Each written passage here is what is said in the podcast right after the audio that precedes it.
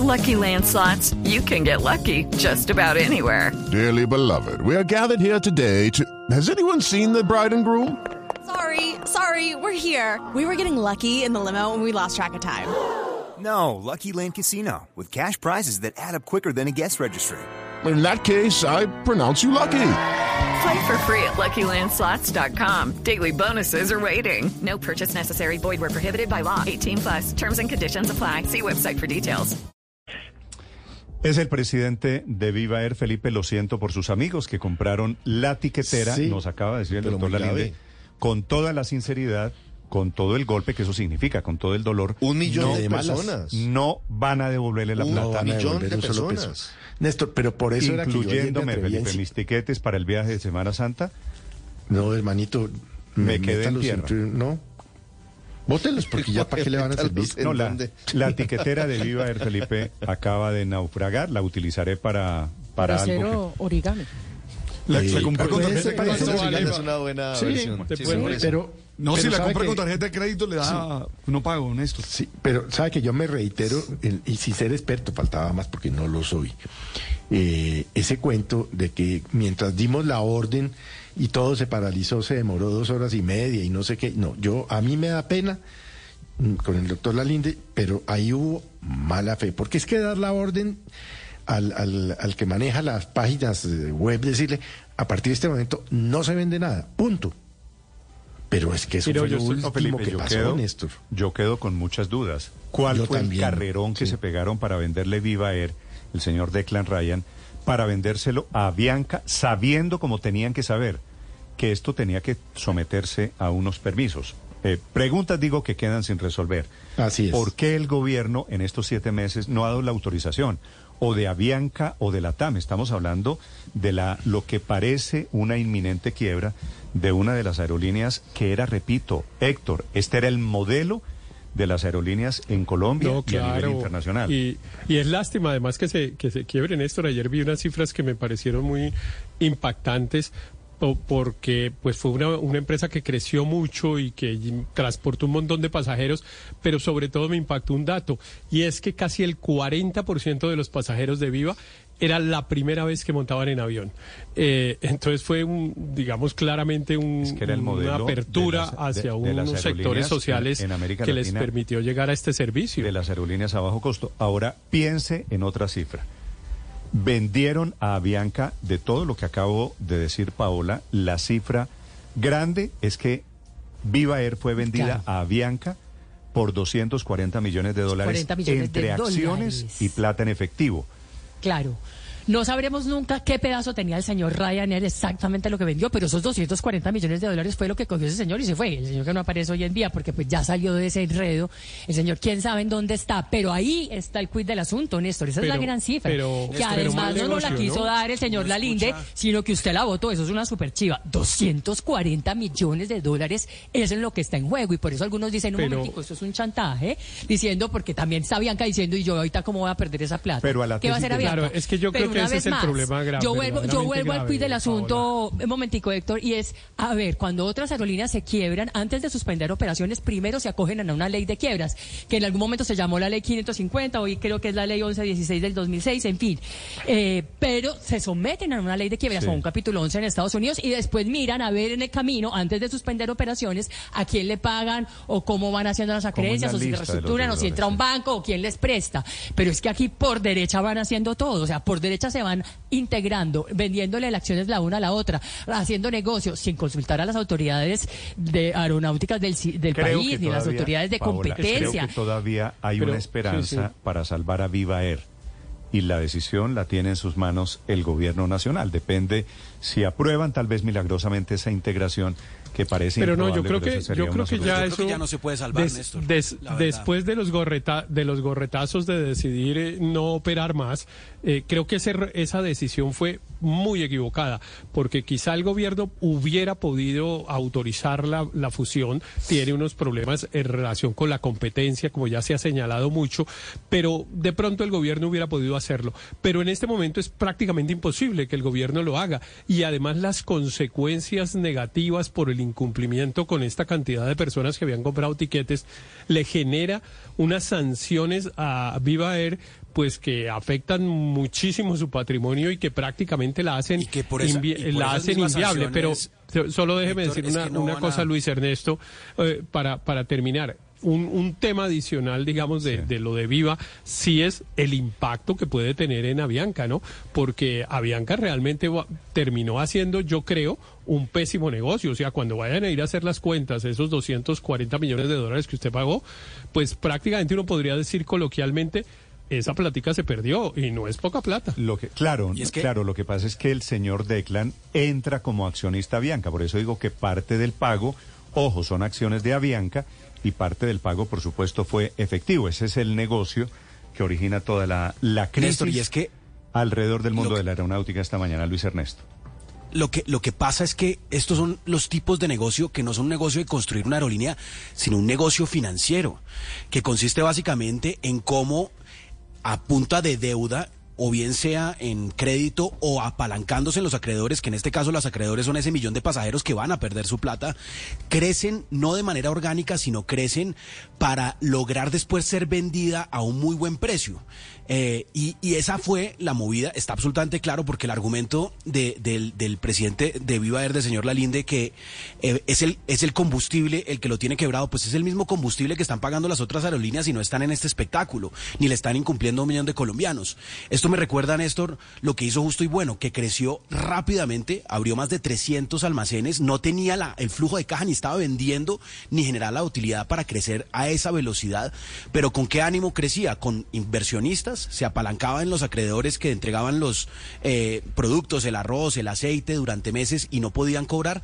Y después, eh, finalmente, ¿qué pasó? Quebró, el dueño sacó la plata que más pudo le pagó a los trabajadores, le quedó debiendo plata a los trabajadores, le quedó debiendo plata a la DIAN y a los acreedores, en este caso a los que eh, a los que abastecían el supermercado, a los que vendían el arroz, el aceite, no les pagó. Así que los, digamos la probabilidad de que veamos hoy que le devuelvan un peso a un pasajero es muy baja y esto lo que habla es que realmente los negocios que tienen por objeto crecer una marca para después venderla, pues no son buenos negocios, son negocios para extraer plata en una venta, en una trans- transmisión de acciones y no para construir empleo, para construir empresa. Muy bien, son las 7 de la mañana, 28 minutos. A los oyentes que están preguntando, lamento decirlo una y otra vez, Felipe, que están preguntando, ¿y mi tiquete, mi plata? Nada. La respuesta que acaba de, dar el presidente de Viva es, Néstor, pero no es que- van a devolver Nada, plata. nada, esa platica, como se dice popularmente, esa Hoy- platica se hoy- perdió. Se perdió, a Oye, no sí. ser, a no ser que suceda milagrosamente alguna No se- salvación de Viva pero- Air y que reanuden operación. Pero no se que- ve, no se ve, no, bueno. no, yo, no, no. yo tampoco la veo, Felipe, pero, pero Pero- repito, la reunión es con el presidente Petro dentro de una hora y media, a las nueve de la mañana, a ver si hay humo Pero- blanco. Si pero hubiese yo no humo creo blanco. que sea menor, Néstor, eh, el empleo de 1.250 personas. Yo creo que esa decisión, además de, de, por supuesto, de los usuarios, de las personas que, que, que hoy en día se sienten estafadas porque les vendieron a última hora, o los que habían comprado hacía tiempo, igual, igual hicieron un negocio y tenían una expectativa de viajar y ha- han tenido mm, eh, muchas dificultades en estos días y, eh, por supuesto, eso hay que, que, que resarcirlo. Eh, la decisión para el gobierno no es solamente si fue un chantaje o no parar la operación, sino si se van a perder en este momento del país 1.250 empleos. Yo, yo creo que, que esa mirada de, de una aerolínea que además prestaba un servicio social importante por el bajo costo, pero Néstor. que está generando el ingreso para 1.250 familias no es poca cosa. Mm. Sí, No María Consuelo, cosa. de acuerdo, hay que pensar en esas 1.250 familias. Pero Néstor. a esas 1.250 familias las liquidan con la plata captada del millón de colombianos que compraron No, tiquetes. sin duda y hay muchas irregularidades, ¿Por qué pero, no? pero ¿Por lo que digo es para no? la decisión ¿Y del gobierno qué? para la papa Y- y- caliente, es decir, eh, eso también responsa- entra en el Esa asador. es responsabilidad de los dueños de la aerolínea. Sí, Repito, aquí hubo un negocio de 240 millones de dólares. Aurelio, me escribe un oyente, creo que este señor don Arturo tiene toda la razón. Me dice, por responsabilidad, una aerolínea debe parar sus aviones si tiene problemas financieros. Qué peligro comenzar a volar los aviones sin el mantenimiento necesario, sin el mantenimiento riguroso. pues sí, tiene, eso- tiene toda la razón. O sea, imagínese lo que hubiera significado también, por otro lado, este es un buen punto, volar eh, Claro. arriesgando vidas. Arriesgando vidas Pues sí, eso y ese tema también hay que meterlo aquí en la ecuación. 7.30 Sí, minutos, señor Aurelio. Eso sería ya pues el colmo de los colmos. Pero, Néstor. ¿Cuál sería el colmo de los colmos, Aurelio? Pues volar aviones sin tener como ponerle Bueno, por eso, por eso es que también, mínimo. por eso es que también pararon los aviones. Sí, pero, pero, pero volvamos a un tema. Lo dijo ahora el señor Lalinde. Nosotros tuvimos que devolver cinco aviones de los que teníamos en leasing, arrendados para poder volar. Ayer también lo dijo el ministro Reyes. Entonces, cuando uno ve que había una circunstancia tan irregular, realmente yo estoy supremamente sorprendido, Néstor, cuando yo veo que un millón de tiquetes aéreos estaban vendidos en una empresa que estaba en estado terminal. ¿Eso cómo es posible que suceda en Colombia? A- ayer Héctor Riveros dijo pues que no había nada que hacer. Yo sigo creyendo en que algo había que hacer. La superintendencia de no sé qué, la- la- cualquiera de los instrumentos que el Estado tiene para vigilar y controlar un servicio público esencial no funcionó. Es que esto es escandaloso, de verdad. Yo entiendo el tema que dice María Consuelo de los 1.250 colaboradores. Bueno, mire, le voy a hacer esta cuentica, Néstor. Un millón de tiquetes vendidos. ¿Cuánto en promedio el tiquete? 200 mil, 300 mil Un pesos. poquito más, yo creo, los tiquetes están carísimos. Bueno, creo que bueno. no hay tiquetes hoy de menos de medio millón de pesos, Aurelio. Entonces estamos hablando de 300 mil millones de pesos que perdió el público colombiano, que perdieron los usuarios colombianos. ¿Quién va a responder por eso? ¿Un gobierno que fue negligente y no intervino a tiempo? ¿Un gobierno que vio que había una compañía devolviendo aviones y seguía mirando cómo vendían tiquetes y tiqueteras? La verdad es que yo creo que aquí de fondo hay un problema. acuerdo. Dígame que no hay hay- instrumento, Aurelio, dígame que no hay hay- nada que hacer, no dígame lo que sea. en eso no Pero eso de verdad es usted. Eso es un Yo esta escándalo. vez estoy de acuerdo Esto con es un usted, escándalo eh. como el de DM, como el de DMG. De ese tamaño No, se la pongo, hombre, póngame. Viva él, exagerar. pero Aurelio, 400 mil, Aurelio, esta es 400 una mil millones de dólares están perdidos. Aurelio, 100 este es- millones de No, dólares. pero no compare. estoy hablando de Es 100 decir, millones Aurelio, de dólares. Producto de la calentura no vamos a cometer la irresponsabilidad de comparar peras con manzanas. Sí, DMG pero- era una pirámide fraudulenta diseñada para estafar gente. Es decir, tampoco vamos a cometer el Pero- irrespeto. pero- Ojo con la última parte de la historia de Néstor, Viva. yo- la, la última parte es los últimos con- días en los que era inminente que iban a pagar los Claro, aviones. ¿Por pero qué es que ese siguen vendiendo tiquetes? ¿Por qué Claro, siguen es que ese- vendiendo tiquetes? Ese sí es el punto. Ayer, ayer Aurelio recuerda que yo dije, pues, ¿qué podemos hacer? En, en realidad, ¿qué podíamos hacer? Es frente a la situación que estaba presentada ayer. Pedirle al gobierno pues que cogiera a los pasajeros y los montara en un avión, pues era imposible. Pero que había podido hacer cosas antes, eso es otra cosa. Y claro, incluso en la entrevista, pues este señor dice que el gobierno supo unas horas antes que iban a parar la operación eh, del, eh, de, de la compañía, no, no es menor a pesar de lo cual desde el no de la reaccionó. semana pasada al director Una de la Aeronáutica antes. Civil. Sí. Claro, claro, a pesar de lo cual no hizo nada ya cuando supo, pero además ha debido saber y había suficientes indicios de que evidentemente esa empresa no iba a poder seguir cumpliendo con la Mm, labor acuerdo, con la labor que cumplía y ahí sí tenía instrumentos. Claro, el primero y más importante era prohibir la venta de eh, de, De etiquetes. de- etiquetes, porque eso se convertía en lo que hemos hablado aquí, casi en un delito de estar recogiendo dinero del público a sabiendas de que el Muy bien. servicio que se está ofreciendo no se, no se iba a entregar. Pero había otros mecanismos también, Néstor. Había, eh, mire, hay una, hay una palabra que se usa en, en este tema aeronáutico que resulta clave, que es lo que llaman los slots, que es como una especie de cupos en los aeropuertos para, Para poder parquear. prestar, para poder, para parquear y, poder operar. Y resulta que entre Avianca y Viva eh, tienen la mayoría de esos cupos en el aeropuerto El Dorado. Hubiera podido el gobierno anticipadamente quitarle unos cupos a Viva que no estaba utilizando y asignárselos a otros, porque en el fondo la- el problema consiste en ese. Dependiendo los cupos, puede haber competencia o no.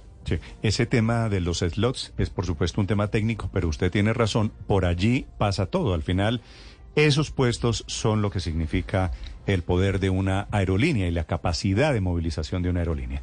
Los acompañamos desde Mañanas Blue. Si usted quiere opinar, si usted me quiere mandar su historia con Viva Air, que parece estar en estado de agonía esta mañana, la cuenta Blue Radio Com y cuenta Néstor Morales. With the Lucky Land slots, you can get lucky just about anywhere. This is your captain speaking. Uh, we've got clear runway and the weather's fine, but we're just going to circle up here a while and uh, get lucky. No, no, nothing like that. It's just these cash prizes add up quick. So I suggest you sit back, keep your tray table upright, and start getting lucky. Play for free at LuckyLandSlots.com. Are you feeling lucky? No purchase necessary. Void where prohibited by law. 18 plus terms and conditions apply. See website for details.